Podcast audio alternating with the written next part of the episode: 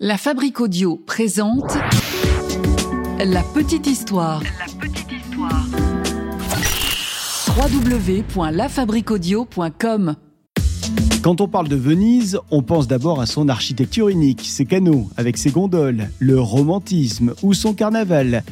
Mais on est dans la petite histoire du paranormal. Donc vous vous en doutez, on va s'éloigner du centre-ville de Venise et on va se diriger vers un endroit à l'écart avec un passé très chargé, avec une réputation tellement noire de ce lieu qui est interdit au public que vous allez en frissonner. Aujourd'hui, nous allons parler de ce qui est considéré comme l'île la plus hantée d'Italie et du monde, Poveglia. Vous êtes maintenant ici, et quoi qu'il arrive, vous ne pouvez plus reculer.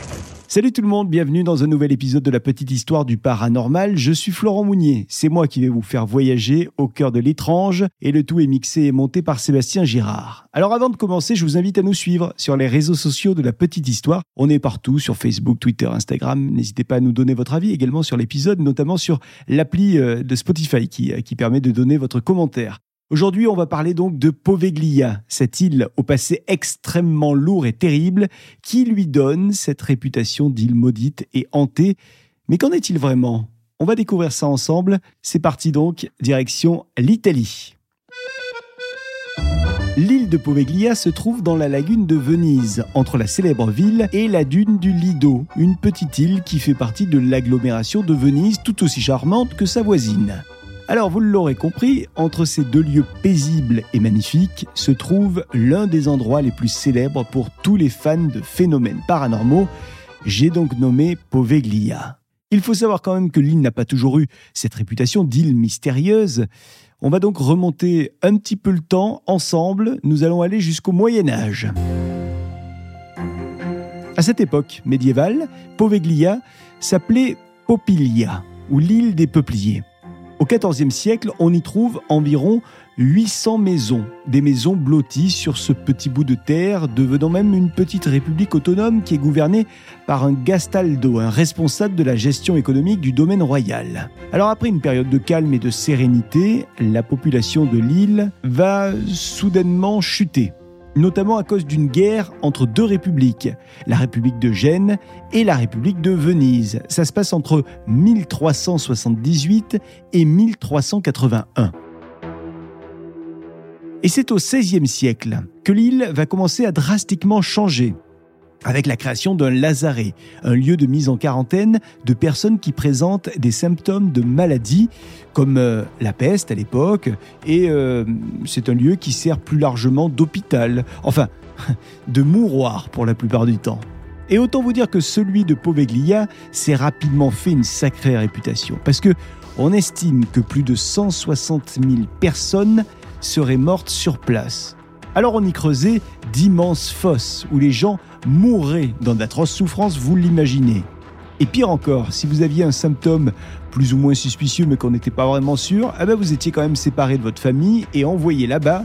Donc même si vous aviez juste un rhume, vous finissiez par attraper le jackpot et malheureusement donc mourir. Euh, C'est un peu pour ça qu'à l'époque les gens avaient euh, un petit peu peur d'entendre parler de Poveglia. Alors il y a une rumeur sur cette île, une rumeur qui raconte que près de la moitié du sol de l'île serait composé de la poussière des centaines de milliers de personnes qui sont mortes. On pourrait se dire qu'après ça, on allait arrêter d'aller euh, euh, sur cette île, mais pas du tout, puisque donc en 1922, Poveglia devient un hôpital psychiatrique et on y pratique notamment des lobotomies sur les patients euh, dits patients compliqués.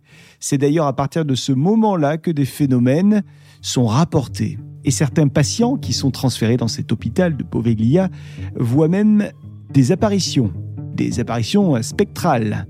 Euh, ils entendent aussi des voix, des voix plaintives. Selon ces mêmes patients, ce seraient les victimes de la peste, des victimes euh, qui ont donc été enterrées directement sur l'île, euh, et donc des fantômes qui se seraient égarés et qui viendraient déambuler désormais dans les lieux.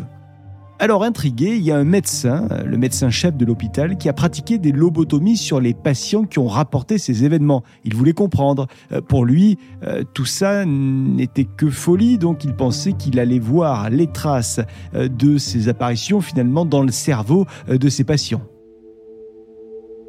Sauf qu'un jour, cet homme-là, ce médecin, eh ben, il va commencer lui aussi à voir des choses qu'il ne peut expliquer. Il va lui aussi commencer à entendre des voix, des voix de plus en plus insistantes. Et un jour, rongé par la folie, eh bien, il va mettre fin à ses jours en sautant du clocher de Poveglia. L'hôpital, quant à lui, il va rester ouvert jusqu'en 1968 avant d'être définitivement fermé et l'île interdite au public. Alors qu'en est-il vraiment de cette île? Bah, il n'y a jamais eu de preuve accablante hein, de présence fantomatique ou autre chose non explicable. La réputation d'île la plus hantée du monde tient surtout à des légendes, des légendes urbaines, du folklore euh, euh, local, avec euh, ce passé tragique, bien réel hein, évidemment, qui a fait donc cette réputation de Poveglia. Alors il semblerait que l'île ne soit en fait interdite au public non pas pour des raisons surnaturelles, mais surtout pour des questions de sécurité. Et notez qu'en 2004, l'île est devenue un lieu propice euh, pour l'agriculture, euh, plus particulièrement d'ailleurs pour la viticulture. Alors vous l'aurez compris et vous serez peut-être déçu, mais l'île la plus hantée du monde n'est finalement pas si hantée que ça, mais elle cache, quoi qu'il en soit, un lourd passé dont on vient de vous parler dans cette petite histoire du paranormal. Et voilà donc pour cette petite histoire du paranormal que j'ai eu le plaisir de vous raconter. L'épisode a été écrit et mixé par Sébastien Girard. Et vous n'hésitez pas à partager cet épisode s'il vous a plu, à donner votre avis également, notamment sur l'appli Spotify, mais aussi sur les réseaux sociaux de la petite histoire. Et puis dites-nous euh, s'il y a une histoire que vous souhaiteriez entendre dans les prochaines petites histoires paranormales. La Fabrique Audio présente La petite histoire. La petite histoire. Vous souhaitez devenir sponsor de ce podcast? Contact at lafabriquaudio.com. Avant de se quitter, je vous rappelle que La Petite Histoire est une production euh, du studio La Fabrique Audio qui euh, produit également d'autres podcasts. Parmi eux, euh, il y a le podcast Les Aventuriers à retrouver sur l'ensemble des plateformes d'écoute. Si vous souhaitez vous aussi devenir sponsor de ce podcast, n'hésitez pas à nous le signaler.